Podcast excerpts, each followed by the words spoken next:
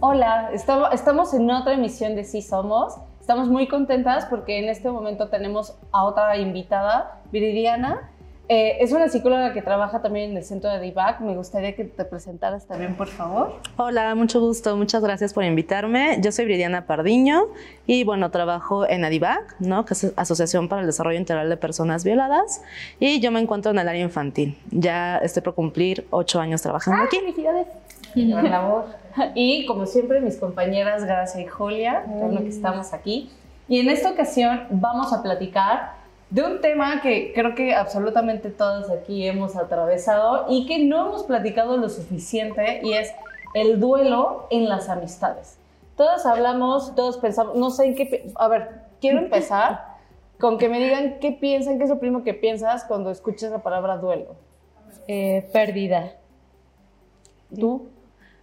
bueno, mejor ustedes, Ajá, mejor sí, ustedes y yo ahorita. Y luego yo las corrijo. Exacto. Eh, muerte. Ok. Yo perdida también. Perdida, solo perdida. Ok, en efecto, el duelo es ese proceso psicológico que tenemos las personas ante una pérdida. La pérdida generalmente la asociamos, o la mayoría de las personas lo asocian con la parte de muerte, pero no.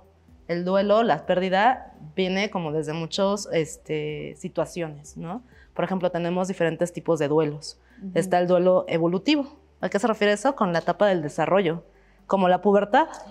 Dejamos de ser niños o niñas, Y hay un ¿no? duelo. Y hay un ¿Un duelo, duelo cuando vas creciendo? por Pero- supuesto. Que también incluso se puede asociar incluso al paso del tiempo, o sea, como la juventud. Exacto. O añorarla. ¡Ah! O cuando ya estás en la etapa de, adulto mayor, adulta mayor, ¿no? Entonces, ese es el duelo evolutivo, Órale. ¿no? Tenemos también lo que es Pero, el... rapidísimo. ¿Y ese es consciente o no consciente? O sea, por ejemplo, ¿vives el duelo? de- de- ¿Lo puedes vivir de que pensando en el duelo o no? No, por supuesto que no, no, así, porque, por- bueno, cuando ustedes estaban en la pubertad pensaron como, estoy dejando de ser niña. No, quería estoy dejar de teniendo- ser niña y me gustó, lo disfruté, pero ya no.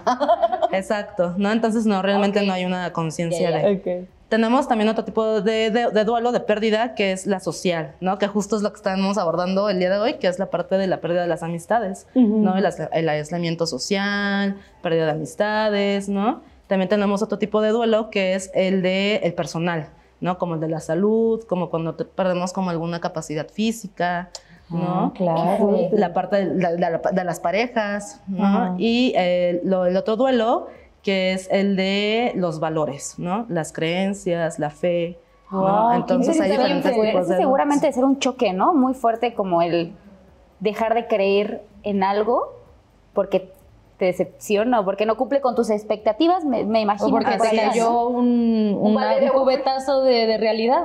Así es. ¿no? Ay, qué interesante que haya tantos tipos de duelo y supongo que también desde la psicología hay muchas formas de poder eh, sanar ese duelo. ¿El duelo se sana? Se... ¿Cómo, cómo es? ¿Cómo O se sea, vive? ¿Cómo se vive? ¿Cómo? O se desarrolla. ¿O cuál, o cuál es el tiempo de vida de un duelo? Si es que tiene tiempo de vida, para empezar, ¿no? Claro, bueno, eso va a depender mucho de cada persona, ¿no? Hace tiempo, eh, en 1991, una psiquiatra, que es esta Elizabeth Kubler-Rose, nos habla o crea las fases del duelo, ¿no? Y ella nos dice que son cinco fases del duelo. La negación, que es no podemos creer que estamos pasando esto, ¿no? Después sigue la ira, que es como te enojas, ya puede ser contigo misma o con las demás personas, ¿no? Y es como, es que ¿por qué me pasó esto, no? Desde el enojo. La siguiente etapa es la negación. No, bueno, no, es más bien la parte de la negociación, ¿no? Puede ser una negociación contigo misma, con la otra persona, incluso a lo mejor si crees en algo más, es como, bueno, Diosito, si yo te rezo, por favor, cura a esta persona, Ah. ¿no? Ok. La siguiente fase es la parte de la depresión, ¿no? Es este sentimiento de tristeza. No podemos estar muy tristes porque ya estamos siendo conscientes de la pérdida. Claro. Y pues la última fase es la etapa de la aceptación, ¿no? Que es que ya aceptamos esa pérdida. Claro. Oye, ¿y es lineal? O sea, No. ¿las fases son lineales? No, pueden ser muy variantes, ¿no? Incluso a lo mejor, no sé, una fase puede durar un mes, ¿no? A lo mejor la segunda fase puede durar más tiempo. Entonces, Toda ya la vida. ¿no? Oye, y bueno, ya, ya estamos hablando de un duelo patológico, Ah, ¿no? Que es duelo que importante, dura toda la vida. es importante ya este, tener un especialista. Ok, muy bien. Y, y- y en este caso creo que es importante partir, o sea, digo, abocándonos al tema que nos reúne aquí hoy, es importante partir que cuando hablamos de duelo precisamente, o sea, no es... No es, eh, digamos, gratuita. No, más bien que no es gratuito que lo asociemos a eso, Ah, porque claro. eso nos han, así nos han socializado. O sea, es- escribimos, o sea, escuchamos la palabra duelo y es porque se murió alguien, se murió un familiar, o porque terminas una relación amorosa. Así ¿no? es. Ya no sea, no, no solamente heterosexual, pero sí 100% amorosa. ¿Qué pasa cuando se dan estas pérdidas por, o sea, de amistad, de ese tipo de vínculos? Para empezar, ¿qué peso suele tener en la vida de las personas? Porque en otros episodios hablábamos de la jerarquización de vínculos, ¿no? Cuando te dicen, la familia es lo primero, y creces pensando, la familia es lo primero, y que estás creciendo y después tu pareja es lo primero. Y, tu pa- y todo es secundario, todos tienen, y, y se ven relegados, ¿no? Sí. En, en esos, en esos papeles. Pero no sé si eso también tiene que ver con la idea de que no nos han enseñado o no hemos hablado suficiente de los duelos por la pérdida de una amistad. Claro, ¿no? Y que es bien importante porque es lo que al inicio decíamos, ¿no? Pensamos que duelo es nada más muerte, cuando en realidad hay muchas otras situaciones de pérdida. Ya entendí. ¿no? Como la parte de, pues la parte laboral también, ¿no? Incluso, bueno, últimamente, no sé si se han fijado, ¿no? Esta parte de que viene a debate la pérdida de una mascota. Claro. ¿No? Oye, y también rapidísimo, ahorita el duelo de la pandemia. Claro, O sea, ese es importante, También. el duelo de ya. Tuvimos una pandemia dos años, casi tres años, así es. y ahorita ya no existe.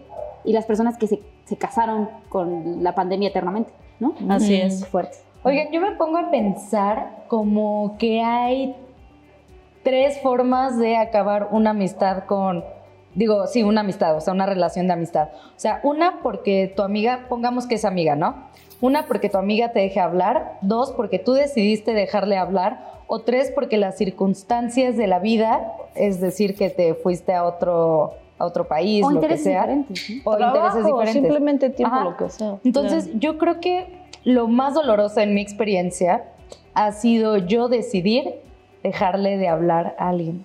Como que a mí esa decisión de decirle a, a esta amiga, no decirle, ya no quiero estar contigo, a mí eso fue lo que más me dolió, pero no sé cómo lo vean ustedes. O sea, a ustedes, ¿qué es lo que les, les duele cuando Híjole, pierden mi- una amiga? Mm, Ya entendiendo el duelo de una forma mucho más amplia, no es el decidir, para mí no es nada más el, el decidir o que la otra persona decida, sino que no te diga nada y simplemente Ah. desaparezca. O sea, simplemente no te conteste, simplemente no quiera hacer algo contigo. Para una mí, ley o del sea, hielo. En, en mis amistades normalmente se ha desarrollado así, que sí, no es nada más de, ay, nos dejamos de hablar y vuelvo a hablar contigo y hablamos como, como si nada, no, sino de plano que no te hablan, no te contestan los mensajes y tú siempre te quedas con la incertidumbre de qué le hiciste. O sea, ¿o ¿fuiste tú o simplemente ella lo decidió, pero no se, no se habla? Y eso también yo creo que es justo el duelo como eterno. Bueno, no eterno, pero sí que siempre te cuestionas o te preguntas por qué. Y que también tiene todas estas consecuencias. O sea, en mi caso, por ejemplo, yo tuve una mejor amiga a la que le dejé de hablar 10 años. Tengo 32. Entonces, no estuvo presente en mi vida en etapas que fueron cruciales para mi desarrollo. Sí. Y esa es una parte del dolor que me ha pesado muchísimo. Cuando recon- reconectamos, se sintió muy natural, o sea, muy orgánica la conexión, pese a que crecimos y crecimos para direcciones completamente opuestas, ¿no? Como cuando se inició la, la relación originalmente. Lo que sí puedo pensar y que también nos, o sea, me gustaría que abordáramos es qué otro tipo de consecuencias tuvo para mí en esos 10 años, para mí y para otras personas. Sí. Porque para mí fue muy duro, o sea, creo que nunca hablamos de, de- no te enseñan a cómo ser una buena amiga, nadie. Nadie. Porque te- siempre hay tips de- para tener una relación armónica, pero nadie te dice, así se es un buen amigo. Y, y nadie te dice también a fijar las expectativas que tú Claro. tienes para, para un amigo, ¿no? Para una amiga. Ahora, o sea, habiendo planteado eso, para mí fue muy duro no, ten- o sea, no cumplir con esta expectativa de película gringa de tener a mi mejor amiga, a mi persona. Crecí viendo Grey's Anatomy, claramente no tuve a mi persona conmigo que en, en esos momentos. Fue muy doloroso para mí, pero a la vez eso provocó, y no es justificación, que yo fuera negligente con otros vínculos, que yo fuera una mala amiga. Y eso lo digo ya después de muchos años de reflexión. Pero ¿qué pasa? ¿Qué consecuencias tiene cuando no se trabaja bien un duelo con amistad? Claro, bueno, pues justo no viene esta parte de, bueno, yo creo que es importante una ir como viendo que al final del día justo los intereses van cambiando, ¿no? Y conforme vamos creciendo, pues a lo mejor ya no somos compatibles. ¿no? Mm. Entonces, bueno, eso es importante tenerlo presente. Y bueno, las consecuencias pueden ser diferentes, ¿no? Es como esta parte de, lo voy a tomar un poco como en las niñas y en los niños, pero seguramente ustedes van a sentir identificadas. ¿No? Viene como esta parte de irritabilidad, de mal humor, ¿no? De no poder dormir bien, ¿no? De a lo mejor justamente tener relaciones pues no adecuadas con otras personas, ¿no? A lo mejor no expresar nuestras emociones. Entonces, bueno, esos van siendo como consecuencias de no poder elaborar un duelo, Claro. Entonces, eso es como... Y eh, como mencionaba, o sea, en la terapia, ¿no? Entre más pequeñas podamos ir teniendo un abordaje terapéutico, podemos ir como viendo herramientas, estrategias para afrontarnos a diferentes situaciones, ¿no? Es que yo creo que es bien importante que desde que somos niñas, niños, niñas, o sea, desde los primeros años, que se nos enseñe el valor de la amistad, ¿no? Que se nos enseñe que ¿Cómo se tenemos que cuidar a nuestros amigos, a nuestras amigas, que tenemos que recibir un buen trato, porque ¿quién de ustedes no sufrió también maltrato por parte de otros niños, Sí. niñas en la escuela? Que se deseen tus amigos, ¿no? Ajá. Eh, Esas bromas incómodas, esas bromas pesadísimas que te dejan un muy mal sabor de boca y que, que eres Sí. capaz de identificarlas de que eres niña. Y Sí. pero porque son tus amigos, dices, ah, bueno, es mi amigo, no me quiere hacer Claro. daño, ¿no? O Sí. otras niñas, o sea, como también vamos aprendiendo la rivalidad eh, Entre femenina en- desde bien niñas, ¿no? O sea, que quién es la más bonita, incluso con concursos de bellezas que yo creo que a nuestro subconsciente le han de ser pésimo. Pero cómo desde chiquitas vamos aprendiendo esta rivalidad que seguramente de más grande pues vamos a, a manifestar de otras formas, ¿no? Entonces sí que eh, eso, O sea, ¿cómo, cómo- preguntaría cómo se socializa o, la amistad? ¿Cómo lo harías tú? Mira, yo creo que, por lo menos ya en cuestiones más, más personales, en algún momento tuve la idea de que las amistades no existían. O sea, que tenías conocidos, conocidas, y no tenías amigas. Y eso es algo que está mal. O sea, que ya después creciendo más dije, pero ¿por qué no? O sea, ¿por qué no puedo tener justo a esta persona? O sea, obviamente yo lo encuentro con mi familia, con mi hermana. Mi hermana es mi mejor amiga. Pero también hay cosas que a lo mejor no le contarías a tu hermana, ¿no? Y le contarías a tu amiga. Pero también como esa falta de desconfianza o de conexión con la otra persona, el saber, me va a juzgar, eh, sí está bien que le esté contando, ¿no? O sea, mucho tiempo tuve ese miedo, pero ya poco a poco fui creciendo, madurando, inclusive hasta viendo que el hecho de que las personas no se eh, relacionen conmigo como yo quiero, no significa que esté mal, ¿no? Ujú. Sino que también hay personas, todos, todas y todos somos diferentes, y entender eso está bien. Y que al mismo tiempo relacionarnos de esa forma, entendiendo la otra edad, está bien. Y a partir de eso ya construir relaciones sanas. Y eso ya hablando desde una desjerarquización de nuestras relaciones, ¿no? Decir, bueno, voy a construir relaciones sanas con mi amiga, con mi amigo. ¿Puedo tener amigos? O sea, es decir, puedo tener amigos hombres, si es una mujer, mujer heterosexual. heterosexual. Puedo tener amigos hombres, no necesariamente amigos gay. Eh, inclusive si tengo amigos gays, no es malo, porque también nos han metido la idea de que los amigos gays, o sea, te envidian porque tú eres mujer. Entonces, ese tipo de, de socialización horrible que nos imponen y que finalmente se influye mucho en las decisiones que tomamos y de cómo nos relacionamos.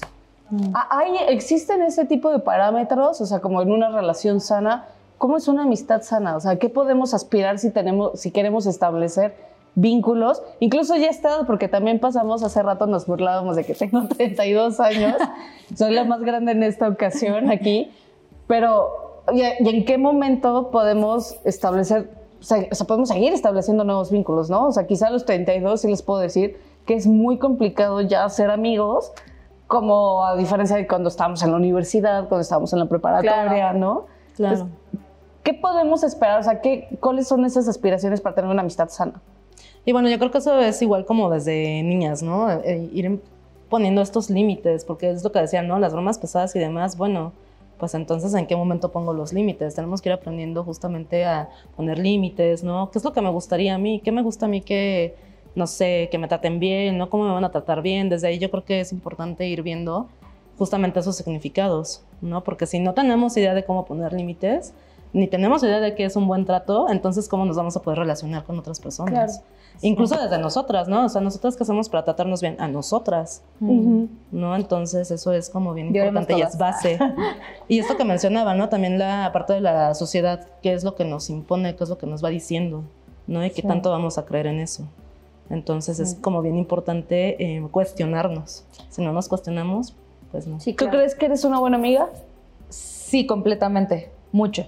¿Por qué? ¿Cómo? ¿Y desde cuándo? Porque, porque eh, yo, yo llevo muchos años trabajando justamente la desjerarquización de mis vínculos y he puesto un valor a la amistad que no se me enseñaron, que no me enseñaron a ponerle. Entonces para mí mis amigas son lo máximo porque sé que las amigas eh, salvan vidas, que las amigas son las que están ahí, ¿no? Eh, acompañándote en momentos difíciles, que a veces la familia no es la familia que te hubiera gustado tener, pero las amigas pues sí las eliges. Entonces yo cuido mucho, así como tengo cuidados con mis parejas, tengo cuidados con mis amigas. O sea, porque ven que de repente pues no le hablas a tu amiga por Eso tres meses y siguen siendo súper amigas. Yo creo que es importante frecuentar a las amigas, ¿no? Como, este, ay, no le he escrito en una semana, a ver cómo está mi amiguita. O también darles detalles a las amigas, ¿no? Porque a, nuestro, a nuestra pareja le organizamos así cosas bien acá y a nuestras amistades no. Por ejemplo, ahora eh, pues que, que también celebramos el 14 de febrero, ¿por qué lo pasamos siempre con nuestra pareja? Si no tenemos pareja, ah, lo pasamos con las amigas. Pero si tenemos pareja, a huevo lo pasamos con la pareja Claro. y no nos vamos con nuestras Culpable. amigas. Sí hay una, como una priorización, ¿no? De nuestra pareja por encima de nuestras amigas y creo que eso hace daño. Sí, sí, sí, como mencionaba, ¿no? Esta parte de desde pequeñas, ¿qué es lo que nos enseñan, ¿no? Entonces, eh, y desde la parte del género también. ¿no? Exactamente. Como mujeres, nosotras Exacto. tenemos que. No, a ver, en mi caso, es que yo tengo como un rollo ahí con las amistades. Por ejemplo, esto del duelo no lo entendía. Ya termino de entender por qué, inclusive hay amigas o amigos que nos hemos dejado de frecuentar y que simplemente así sucede y ya, ¿no? Y a lo mejor ese duelo, yo soy la que lo tiene que trabajar, no la otra persona. Y si la otra persona lo hace, bueno. Pero también creo que es importante decir que en mi caso, de repente sí es como, ay, llevo meses sin hablarle a mi mejor amigo. Y en mi cumpleaños nos vimos y fue como si hubiéramos hablado ayer, ¿no? Y ahorita ya nos hablamos todos los días, pero también en, la en mi misma dinámica de mi trabajo, de todo, a veces yo sí digo, no tengo tiempo. Pero justo, eh, sí tengo tiempo para escribirle a mi pareja. Claro. Sí tengo, y vivo con él, sí tengo tiempo para contarle cosas a él, pero porque no tengo tiempo para escribirle a mi mejor amigo, ¿no? Sí. Y creo que es el trabajar, porque muchas veces nos come la misma dinámica normal, y sobre todo cuando no vivimos en el mismo estado. Mis, mis amistades están en Cancún, yo vivo en la Ciudad de México. Entonces ahí también es muy complicado conectar. Y sobre todo con esta dinámica de trabajo, decir, bueno, tengo que escribirle a mi amigo y, o a mi amiga. Y no porque tenga que obligación, sino porque me nace. Pero tampoco no soy mala amiga si no le escribo. O sea, creo que son como esas dos cosas. Pero siempre decir, bueno, lo hago también porque me nace, así como tengo que hacer las cosas en general, porque me nace y no porque hay una obligación de por medio. 100%. Y, y en ese momento me gustaría retomar un punto clave que mencionaste, que fue, o sea, la la- cómo nos atraviesa el factor género a la hora de establecer amistades. Sobre todo como mujeres heterosexuales que estamos aquí, nuestra idea de amistad obviamente va, o sea, lo primero que pensamos es amigas, pero también tenemos amigos, tenemos mejores amigos. O hemos tenido amigos y que en algún momento, por ejemplo, yo dejé de tener amigos porque parecía que todos se hacían mis amigos para, o sea, Sí. esas personas- para tener Para tener un fin. un vínculo o sea, sexual conmigo y, no, y me sentía muy traicionada. Pero también me gustaría entender, con base en estas dinámicas y expectativas que se tienen de las amistades, qué tanto influye que seamos mujeres y qué tanto influye cómo, o sea, cómo viven las amistades los varones, ¿no? claro. Distinta a nosotras. No sé si los varones tienen este tema de, o sea, es muy común y creo que también es, o sea, en el fraseo es muy irresponsable, pero lo han escuchado seguro. Esa amiga que te tiene envidia. Los amigos se tienen envidia, los varones se tienen envidia.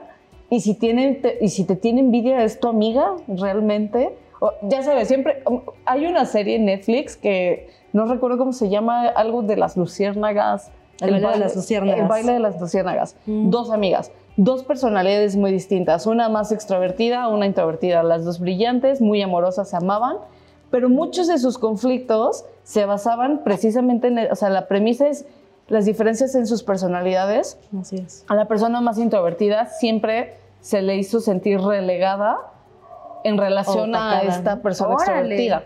Porque siempre fue la amiga de, Sí, la claro. amiga de, no, no ella misma.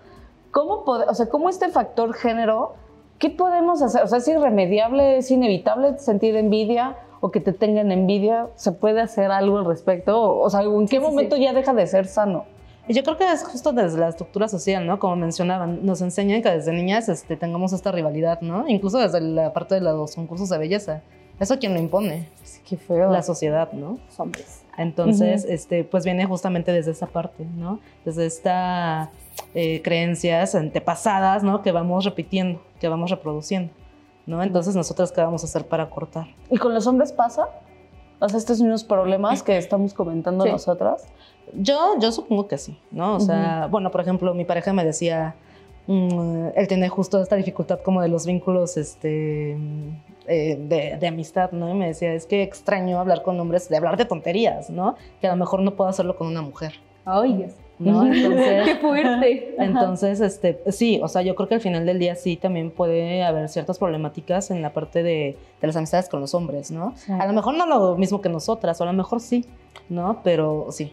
Oigan, y regresando un poco al tema del duelo, yo quiero preguntarte y que un poco entre todas, pues eh, le regalemos a las personas que nos están viendo, escuchando, algunas herramientas para poder sobrellevar este duelo, que perder una amistad es muy doloroso y puede ser tan doloroso como perder eh, algún familiar o a, a tu propia pareja.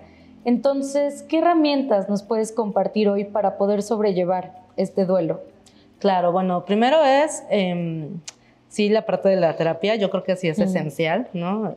¿Por qué? Porque en la terapia se van a ir trabajando las cuatro tareas del duelo. Y estas son, bueno, asimilar la realidad de la pérdida, ¿no? Es, pues sí, aceptar eso que ya perdimos, ¿no?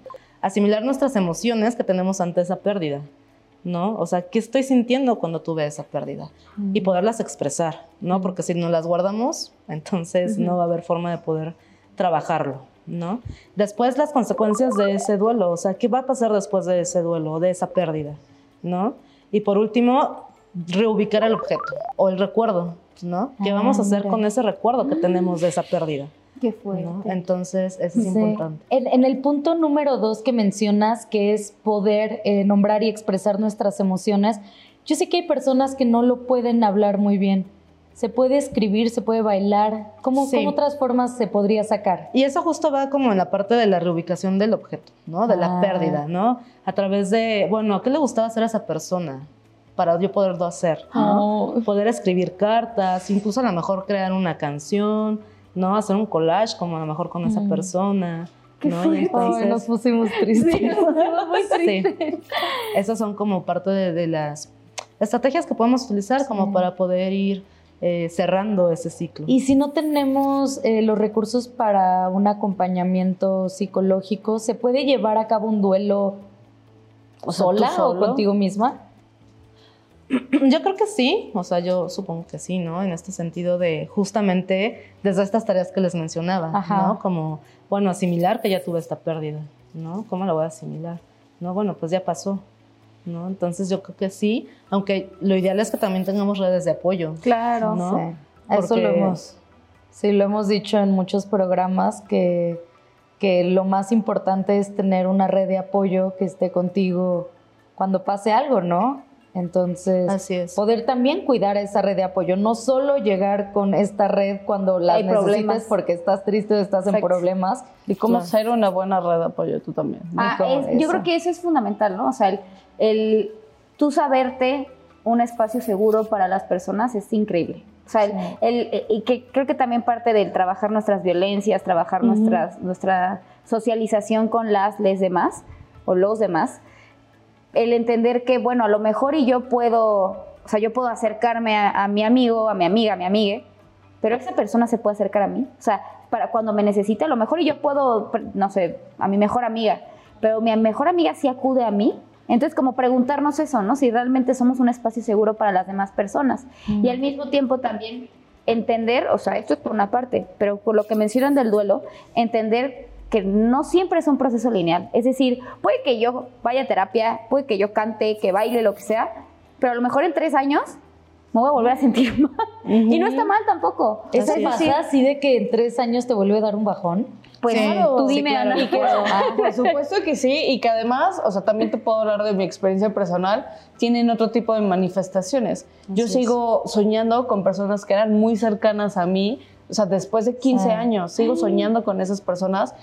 Sé de su vida por lo que veo en redes sociales, no tenemos una relación abierta, o sea, de repente ya sabes, una- estas relaciones indirectas de un like y sé que están bien y se casaron y, Sí. y a veces sí cala un poco de, ya no soy parte de su vida y yo, o sea, y ellos ya no están aquí, ¿no? O, o sea, haces algo que te recuerda a esas personas, sueñas, los recuerdas, quizás ya no desde el dolor, pero creo Claro. que sí pueden estar presentes, o sea, y nada más creo que justo estaría, es importante estar al pendiente de esas señales, lo que mencionas de un duelo patológico. Yo ya no lo vivo con dolor, pero lo sigo viviendo.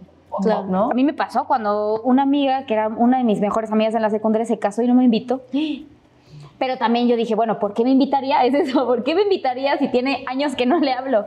O sea, ¿por qué me invit- cuan- Porque pues, era una amiga en la secundaria, yo crecí, ella también, intereses diferentes, pero cuando lo vi eso me dolió. Claro. Porque aparte invitó a mucha gente de la secundaria, a De mí que a la no. gobernadora de Quintana Roo. y a mí no. Yo dije, ¿por qué le hice? Pero justo es eh, parte del duelo, que es lo que digo que no es lineal, es también entender que pues está bien y a lo mejor también porque no te haya invitado a la boda no significa que deje de ser tu amiga. Creo que ahí tú tienes que hacer la chamba de acercarte, 100%. de acercarte. todo bien, estamos bien. O quizá, a ver, una decisión así puede que, te- puede que esté relacionada Y más bien con gasto, por ejemplo, ¿no? Y no en otra cosa.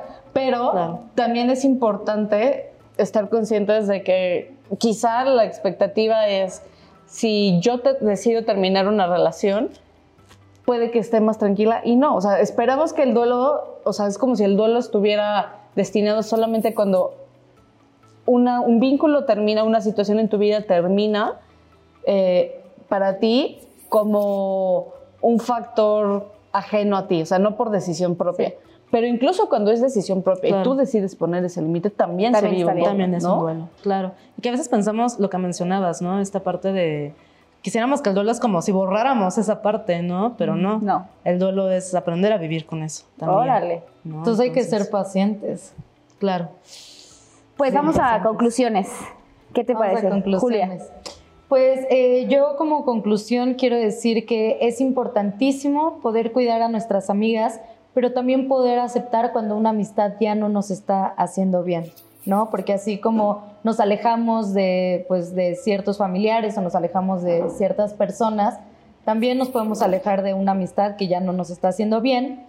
Eh, y también pues hay que respetar la decisión de las mujeres o las personas que ya no quieren ser nuestras amigas, aunque duela, pero pues son decisiones que se toman y que se tienen que respetar, ¿no? Como respetar también la otra parte y poder llevar un duelo adecuado. Conclusiones, querida, para terminar contigo. Pues bueno, justo una, aceptar, ¿no? Eh, eh, estas emociones que tenemos ante el duelo, ¿no? Buscar las redes de apoyo y también la parte especialista.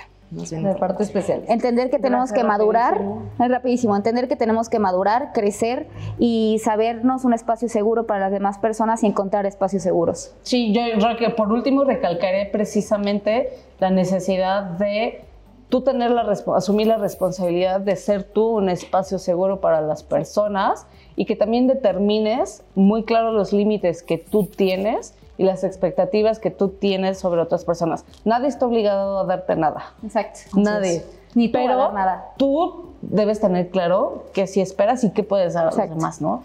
Muchísimas gracias, eh, por tu compañía, gracias chicas. Y síguenos en nuestras redes de sí Somos, ya saben, estamos en Instagram, en Spotify, en YouTube, en Facebook también. Y nos vemos en la siguiente emisión de Si Somos. Muchas gracias. I am not okay with this decision. I'm not okay with you choosing yourself. And I'm not okay with never seeing you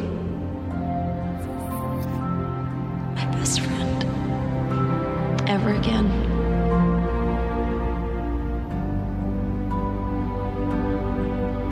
This hurts me. This hurts. This hurts me. You are running through me like water. Now the feeling's leaving me dry. These days we couldn't be far. So how's it feel to be on the other side? Some